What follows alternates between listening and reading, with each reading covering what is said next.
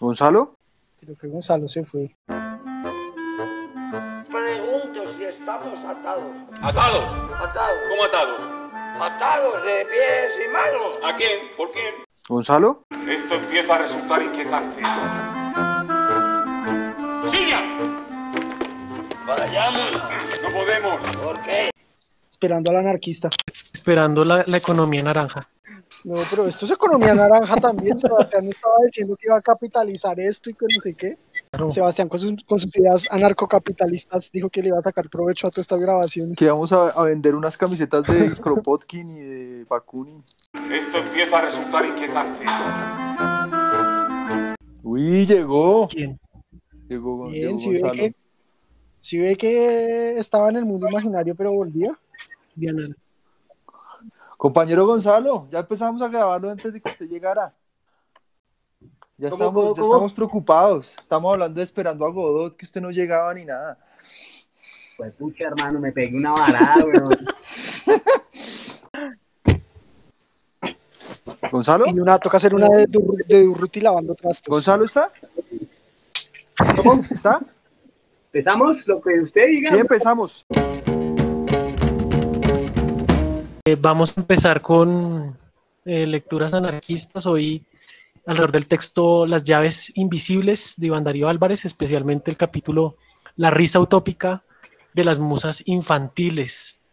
Eh, un texto alrededor de la dramaturgia para niños y niñas, que toca temas como la utopía, la imaginación, el juego, y que es una oportunidad también para hacer una conexión con eh, con una obra que, que fue eh, que está siendo presentada o fue presentada este fin de semana eh, en un formato, digamos, inédito de la pandemia por la libélula dorada que se llama Los Espíritus Lúdicos, que, que creo que también puede hacer parte de, de esta conversación alrededor del juego y, de, y del tiempo libre. Entonces, pues tenemos hoy como, invitado a Gonzalo para que nos, que bueno, fue el que nos compartió estos textos, eh, para que nos hable un poco sobre sus, sobre sus reflexiones alrededor de estos temas. Entonces, bienvenido, Gonzalo.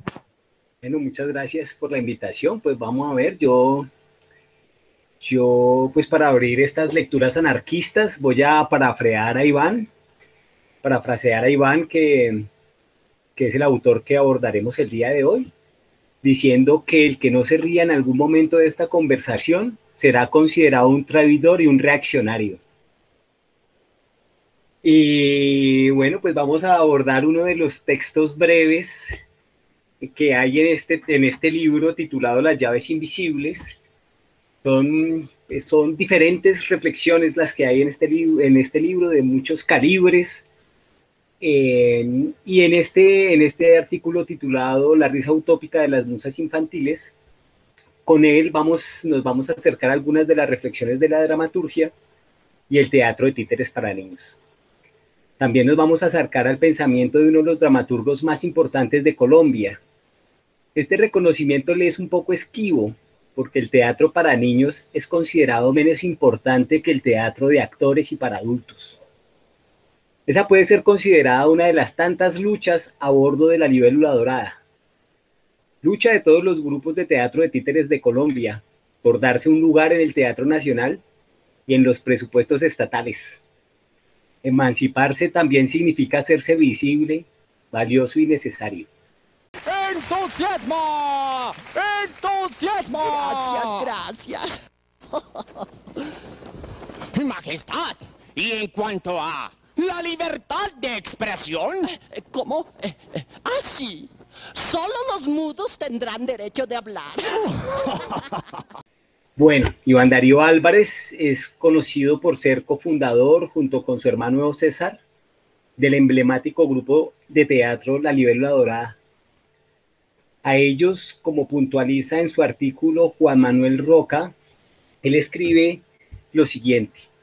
Difícilmente alguien podrá disputarles la paternidad del títere moderno, ese teatro de muñecos por fuera de costumbrismos, un teatro imaginativo y con visos libertarios, poético y crítico a la vez. Bueno, la dorada lleva 44 años construyendo junto a la imaginación de niños y adultos viajes delirantes donde el dispositivo de nuestros mundos se trastorna y la locura se hace guía de la ciega cordura. Con la lectura del texto La risa utópica de las musas infantiles, nos podemos acercar a algunos postulados creativos de la dramaturgia de Iván Darío Álvarez. Lo primero que tendría que reconocer en él es la coherencia que hay entre pensamiento libertario y su obra. No es extraño que el preciado tesoro que buscan los piratas en la obra El dulce encanto de la isla Cracia sea la libertad, o que dentro de un proyecto creativo lateral al que lleva con la libélula dorada, llamado El submarino invisible del capitán Nemo, adaptara y pusiera en escena el cuento Que duermas bien Alfonso.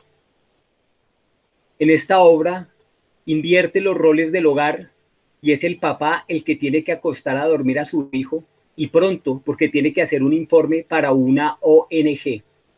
Pero su hijo se resiste a dormir, así que el padre mediante el amor y la paciencia lo intenta una y otra vez. Jamás acude a la autoridad de la que se revisten comúnmente los padres y ni a la obediencia que tanto se le exige a los hijos. En el diccionario anarquista de emergencia, escrito junto a Juan Manuel Roca, acuden a la siguiente frase de Kant para definir lisiado mental. Enviemos desde el primer momento a los niños a la escuela, no con la intención de que aprendan algo, sino a fin de que se habitúen a permanecer tranquilamente sentados y observar puntualmente cuando se les ordena. De esta manera podríamos viajar en el hermoso coleóptero dorado de, las, de obra en obra y encontrar infinitos paisajes llenos de guiños literarios, libertarios. Pero ese accionar simbólico no solo está en sus obras, también está en su entorno más inmediato. En el salón en el que construye los títeres, tiene a la entrada un letrero que dice Sala de Partos. Y en él hay una imagen del Sagrado Corazón de Jesús con el símbolo anarquista por corazón. Y en las últimas marchas contra las reformas del gobierno del subpresidente Duque, lo vimos con un letrero a la altura del estómago que decía, veterano anarquista, bienvenido a las barrigadas. En algún momento nos ha de, eh, en algún momento nos, ha de, nos han de alcanzar sus esquirlas poéticas. Muy bueno. El texto, La risa utópica de las musas infantiles, inicia con la modestia propia de un anarquista, al despojarse de toda autoridad papal para hablar del arte o de los niños, porque en el arte jamás se experimenta lo suficiente y la verdad les esquiva, pero intenta compartir desde su experiencia lo que podría ser una dramaturgia para niños. El primer argumento que esgrime es que no se escribe para satisfacer a los adultos y sugiere que el niño debe respetarse, pensarse como público activo, creador, con un imaginario propio y con una inteligencia de diversa naturaleza que las obras de títeres deben potenciar.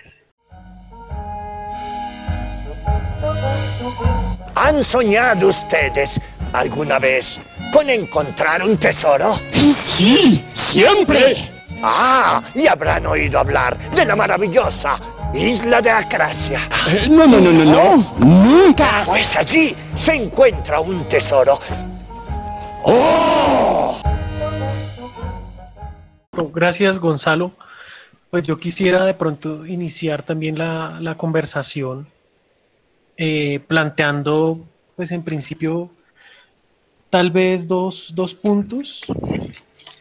Eh, el primero que es que creo que en el texto puede, pues hay como una, toda una intención desde el principio para alrededor de, de una dramaturgia propia o específica para, para niños y, para, niños y niñas, ¿no? Pero la primera afirmación es que no puede existir algo como una dramaturgia para niños y niñas que sea universal ¿no? para todas las edades y todas las culturas. En últimas, eh, no, no existe un gusto universal y uno no puede hacer del propio gusto un dogma, ¿no? Sería, sería digamos, eh, en contra de un pensamiento libertario como nos lo comentaba ahorita Gonzalo. Y dice que no hay un manual o una ciencia de la imaginación, no hay como una fórmula, un método.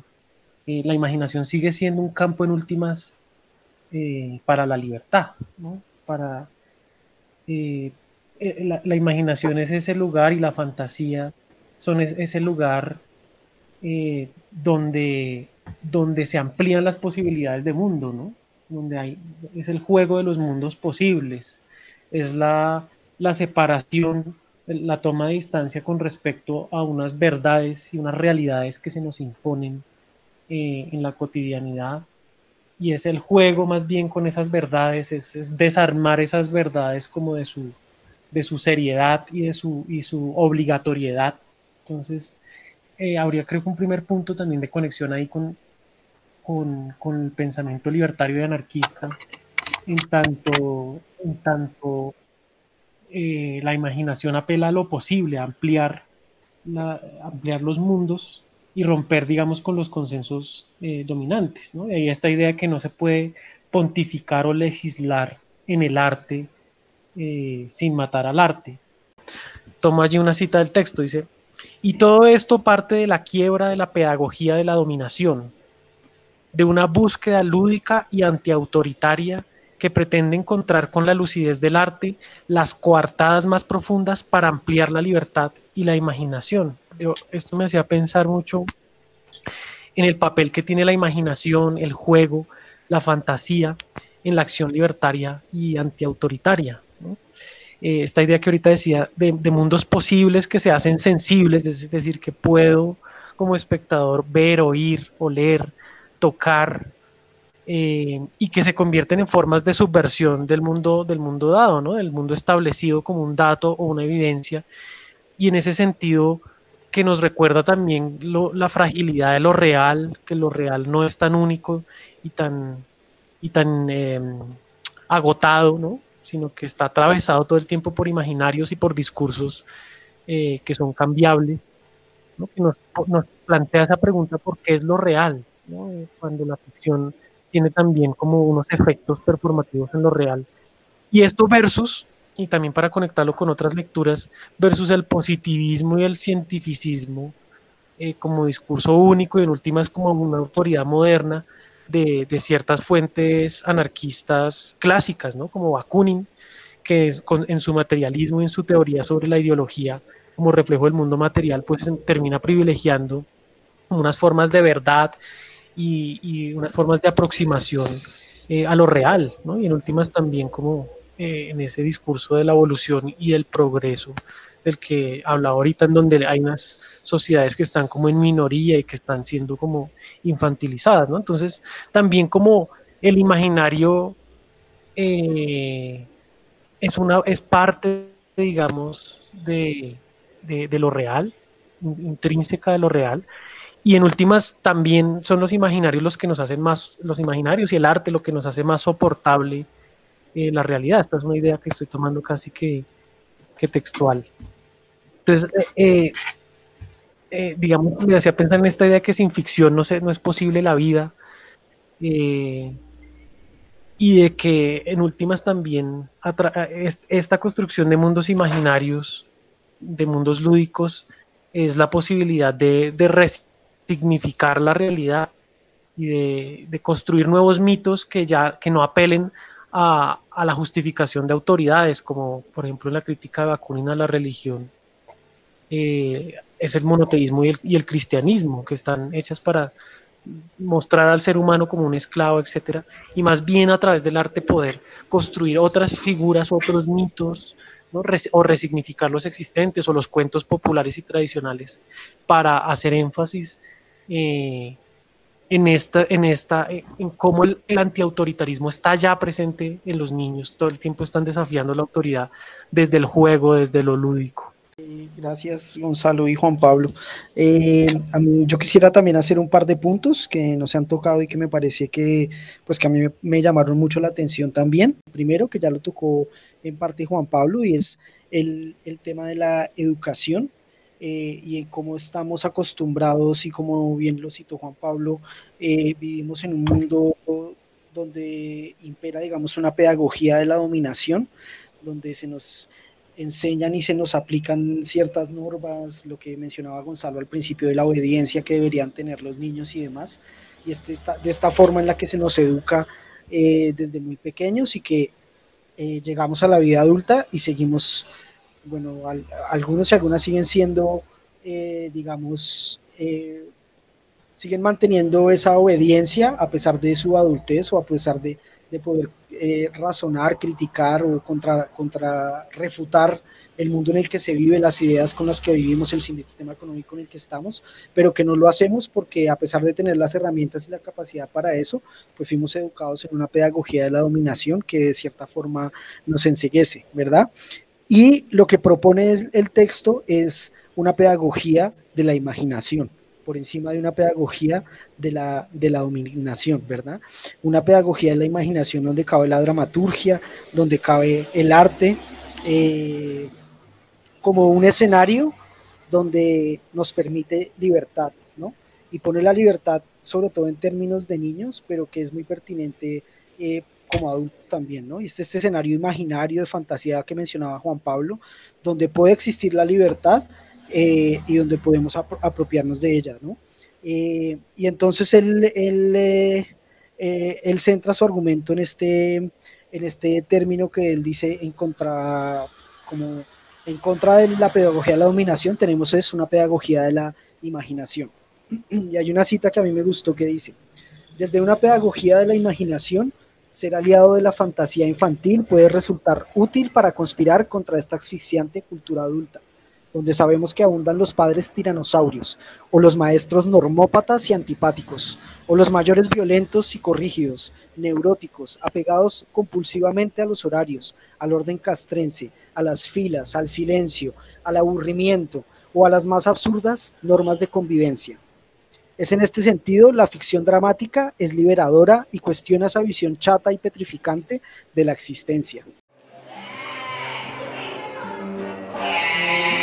Generalmente cuando nosotros eh, vamos a hacer una función, lo primero que hacemos es eh, arreglar como todas las cosas que van a intervenir en el escenario, como los muñecos, la escenografía, y también de alguna manera abandonar como todas las preocupaciones que uno tiene de la vida cotidiana y entrar pues en ese mundo mágico que es el mundo del teatro y calentar de alguna manera también la imaginación y predisponerse pues para entrar en esa dimensión. Como ahí Eh, y a mí esta pues me salió una, me pareció una de las de los argumentos eh, centrales más importantes de, de esta de esta de este texto. Y un segundo elemento que me parece que es relevante rescatar del, del texto es eh, todo el tema de la imaginación, ¿no? Y el lugar que tiene la imaginación eh, y el daño que se nos hace cuando, cuando crecemos a la vida adulta eh, y existe como una an- anulación de esa imaginación, ¿no? Y de enfrentarse solo a la realidad que, que nos impone la vida adulta eh, y, que, y que muchos olvidan, ¿no? Eh, la imaginación finalmente se plantea como un lugar eh, donde finalmente la utopía es posible, ¿no? Que es otro de los temas que se tocan acá y que es siempre como el, el ideal o la reflexión en la que siempre están los ideólogos eh, y quienes han intentado, digamos, cambiar el sistema y demás, eh, y siempre se piensa como esa otra posibilidad, como una utopía. Y aquí lo que se plantea es que en la imaginación la utopía es posible y hay que permitírsenos la imaginación porque ahí es donde podemos construir y materializar esa utopía, así sea solo en, nuestra, en nuestra cabeza, ¿cierto? Eh, y entonces ahí yo también diría que eh, uno de los puntos importantes del texto y que hay que darle espacio en nuestras vidas, espacio y tiempo eh, para el aburrimiento, para el ocio, porque normalmente es en esos momentos en los que decidimos eh, abrir nuestra imaginación, eh, acudir al arte, ¿no? Por ejemplo, ahora que estamos encerrados y que no podemos salir a tener vida social y demás, muchas veces la solución para ese tiempo de ocio y de aburrimiento, pues es el arte, ¿no? La música, eh, las películas, eh, eh, la cocina, inclusive este mismo esp- espacio que nosotros tenemos de lecturas anarquistas, ¿no? Como ese momento de ocio, entre comillas, donde podemos darle rienda suelta a nuestras ideas y a nuestra imaginación, donde la utopía es posible. Eh, y contrarresto esta idea como del espacio que le podemos dar a la imaginación, que normalmente es este espacio de ocio, con otras lecturas que hemos tenido aquí donde hemos podido reflexionar sobre la importancia del ocio, de caminar, de estar en la naturaleza, de, ver como lo veíamos en la lectura pasada, ese imaginario de comunalidad que es posible eh, solamente imaginárselo eh, en espacios donde, donde las normas no, no están tan construidas y tan rígidas.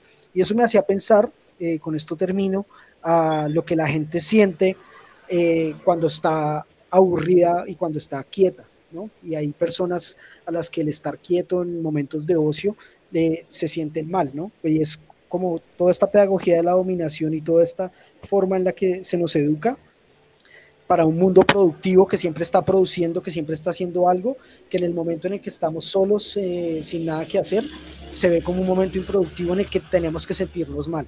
Y aquí la invitación es, no deberíamos sentirnos mal por tenernos este tiempo propio para nosotros, porque es el tiempo de la imaginación donde la utopía se hace posible. Eh, yo quería, yo quería contar, hace poco vi una película que se llama Aquarius y de Clever Mendoza, brasilera, y en algún momento ella se está oponiendo a un proyecto de estos de gentrificación de ocupar el espacio. Ella sale y, y la hija le dice, la hija adulta, ¿no? ya de 30 años, le, le dice, mamá, ¿tú te comportas como una niña o como un viejo? Me llamó la atención esto precisamente en contra, digamos, de estas ideas de un adultocentrismo, ¿no? Y el adultocentrismo representa, porque muchos de ustedes estaban diciendo, Chucho estaba diciendo el tiempo productivo, de lo neurótico, de lo psicorrígido, de la, de la hora y del momento, del ya, de lo civili- digamos, de lo civilizado. Y el niño, por el contrario, que en la lectura dicen ese, es el niño siempre es como representado como el indio, como el negro. El niño debe ser colonizado, debe ser civilizado, debe ser domesticado, ¿no?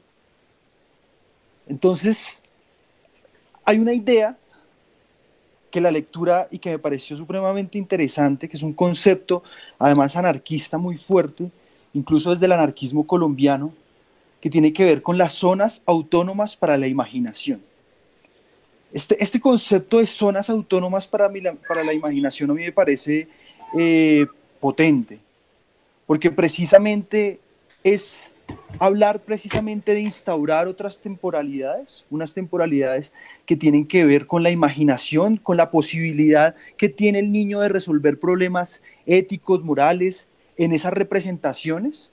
Por ejemplo, esto que tiene que ver con el tiempo, en los espíritus lúdicos se ve de manera muy bonita cuando llega el gusano y va de manera rápida, ¿no? Va rápido y tienen que resolver y entonces el gusano no tiene, no tiene tiempo. Y este no tener tiempo es esta cuestión también de nuestra vida de que siempre estamos ocupados, estamos en miles de cosas, produciendo, ¿no? La idea de la productividad, de- de la producción nuevamente. Entonces, eh, y, en, los espíritus lúdicos es esa reivindicación, lo lúdico también es, la, posibilidad de otra temporalidad, de crearse este, otros espacios, otras formas autónomas, zonas autónomas para la imaginación, la capacidad de soñar. Y hubo un fragmento que permítanme leerles que dice así del texto. El derecho a soñar no es un escapismo definitivo o el miedo del avestruz, sino un principio de esperanza que nos da ilusiones y fuerza para enfrentar mejor la turbulenta realidad. De este texto me quedo con esta cuestión que ya han nombrado frente a la construcción del niño, una construcción que en la modernidad ha sido ontogenética y de la psicología del desarrollo, de ver el niño en estadios evolutivos, pero que también ha tenido analogías eh, con la, la idea filo- de la filogénesis, ¿no? con el desarrollo de la especie, de ir hacia el desarrollo, la productividad estadios superiores. Eh, y a esto nos enfrentamos y se propone de forma muy mm, como visceral, corporal desde el teatro, son las zonas autónomas para la imaginación. Muy interesante el concepto de las zonas autónomas de la imaginación. Y Juan Manuel Roque en la introducción de este libro dice que el niño sale, nace anarquista, ¿no? Es decir, que de, de todas maneras el niño nace libre y, y, es constructor, digamos, de su propio mundo y tiene esa capacidad creativa, de imaginación, de juego, a la cual, dice Iván, eh, el hombre adulto, ¿cierto? Le, le, cuesta entrar, ¿cierto? Entrar en ese, en ese juego del niño. Y esa es una condición que le pide al dramaturgo o al, o al artista creador para discursos infantiles, y es que hay que tener la capacidad de poder entrar en los universos del niño para poder construir discurso infantil. Es decir, se construye desde la mirada del niño, desde sus experiencias, desde su forma de ver, de sentir, de pensar, que el dramaturgo puede construir un discurso y no es desde la autoridad del adulto que piensa qué es lo que debe conocer el niño y cómo lo debe conocer y qué es lo que tiene que aprender. Y finalmente eso es lo que ha, logrado la libélula durante 44 años, es promover desde el teatro de títeres un, discurso que se separe de esos, de esos discursos aleccionistas, ¿no? Eh, educativos, pedagógicos, sobre todo moralistas, costumbristas, donde se le exige al niño la obediencia, estar sentado, ser juicioso, hacerle caso al adulto, ¿cierto? Y la libélula se ha, se ha, se ha revelado a ser como justamente ese instrumento para lograr ese tipo de pedagogía, pedagogía. Por eso cuando ustedes hablaban de la pedagogía de la imaginación, justamente eso es lo que ellos pretenden, ¿no? Hola, yo soy la bruja verde, protagonista de la obra Los Espíritus Lúdicos. Yo soy verde porque el mundo me halló así. Eh, ahí con la familia sería chévere, por ejemplo, ver cómo en los espíritus lúdicos ellos sueñan, cuando están soñando se les aparece una bruja verde ¿cierto? Y después, eh, cuando se despiertan del sueño, resulta que eh, esa bruja verde es igualita a su mamá. Eso genera una reflexión en los padres, en los padres, ¿no? Eh, porque, pues claro, a, los padres los padres exigen obediencia de los hijos y fuera de eso también se les exige que amen a los padres, ¿no? Y en esta obra un poco es, después de ver que ellos sueñan con la bruja y la bruja finalmente es como la mamá, pensaría uno eso, o sea, en la realidad será que la bruja es la mamá, entonces eso ya obliga a hacer una reflexión entre padres e hijos. Por ejemplo, también hay otras, hay otro elemento interesante y es cuando eh, dicen los personajes están jugando a los bomberos, por ejemplo, en los espíritus lúdicos, y eh, dicen vamos a apagar el fuego del Palacio de Justicia, ¿cierto? Hmm.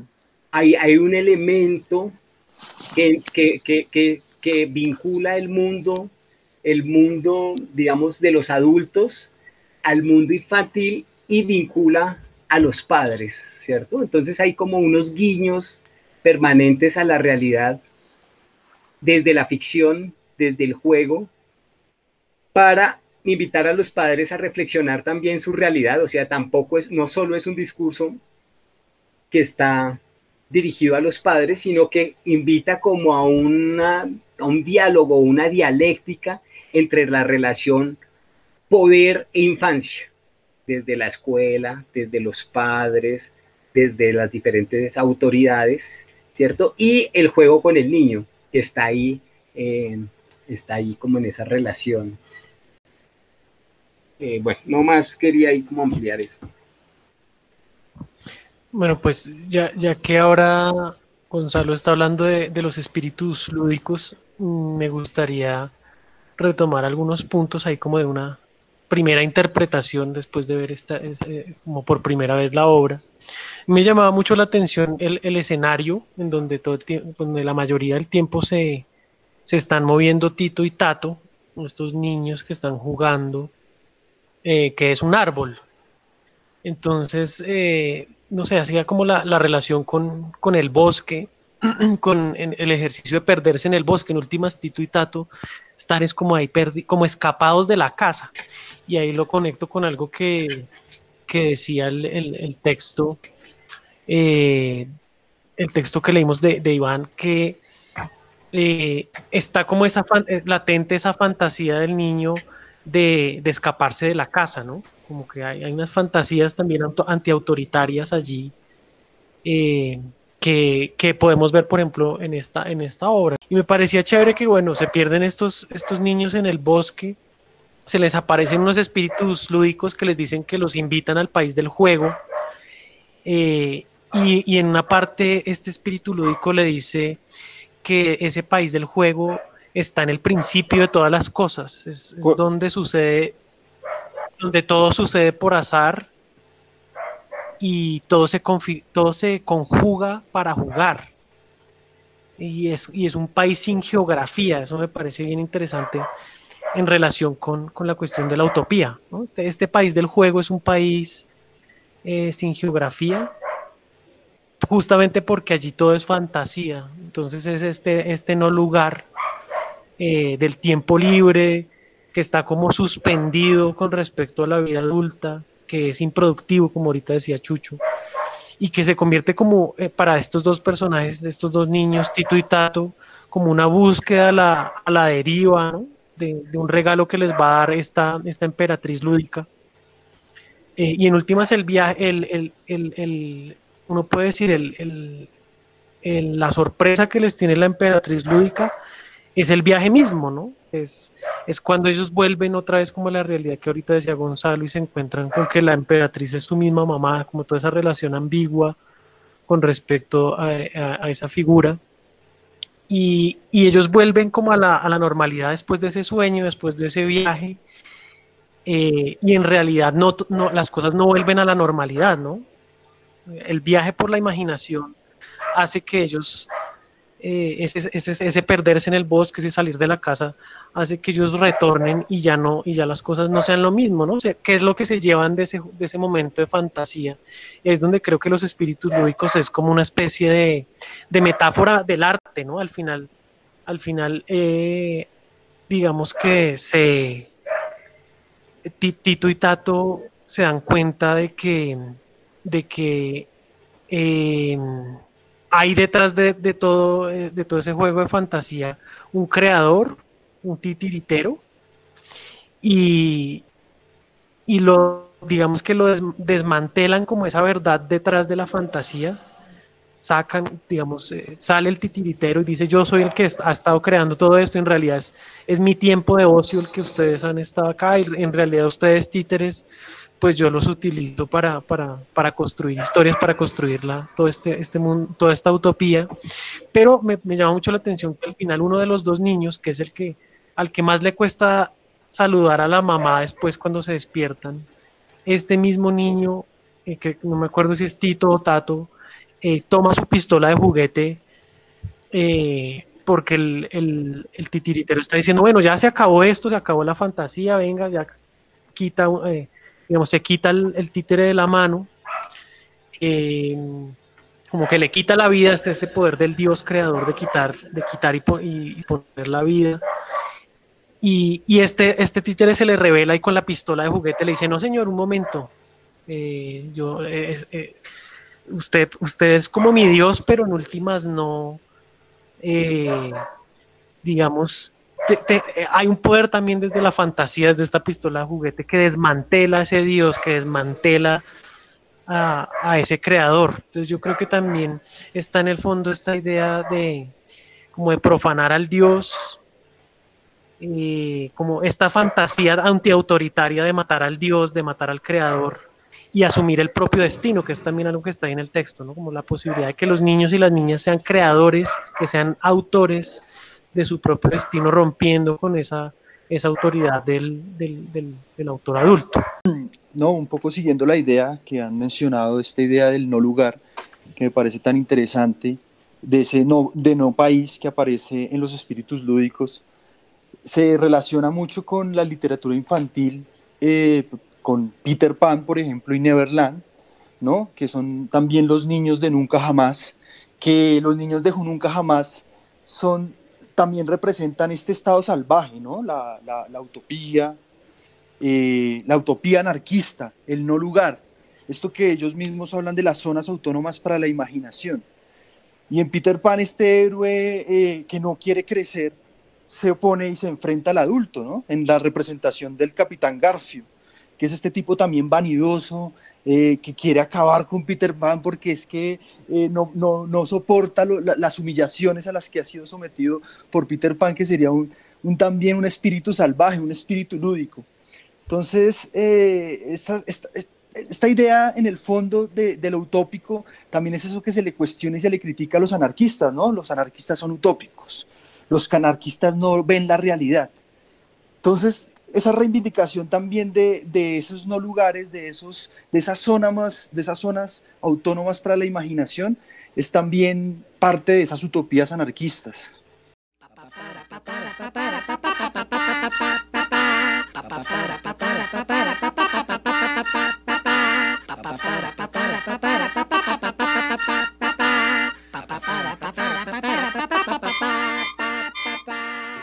Sí, podríamos terminar con una cita de, pues citando alguna de las obras de la libélula como para hacer el cierre, como cantando o hay una canción al final de del dulce encanto de la isla de Cracia cuando los piratas encuentran el tesoro que es la libertad y salen cantando.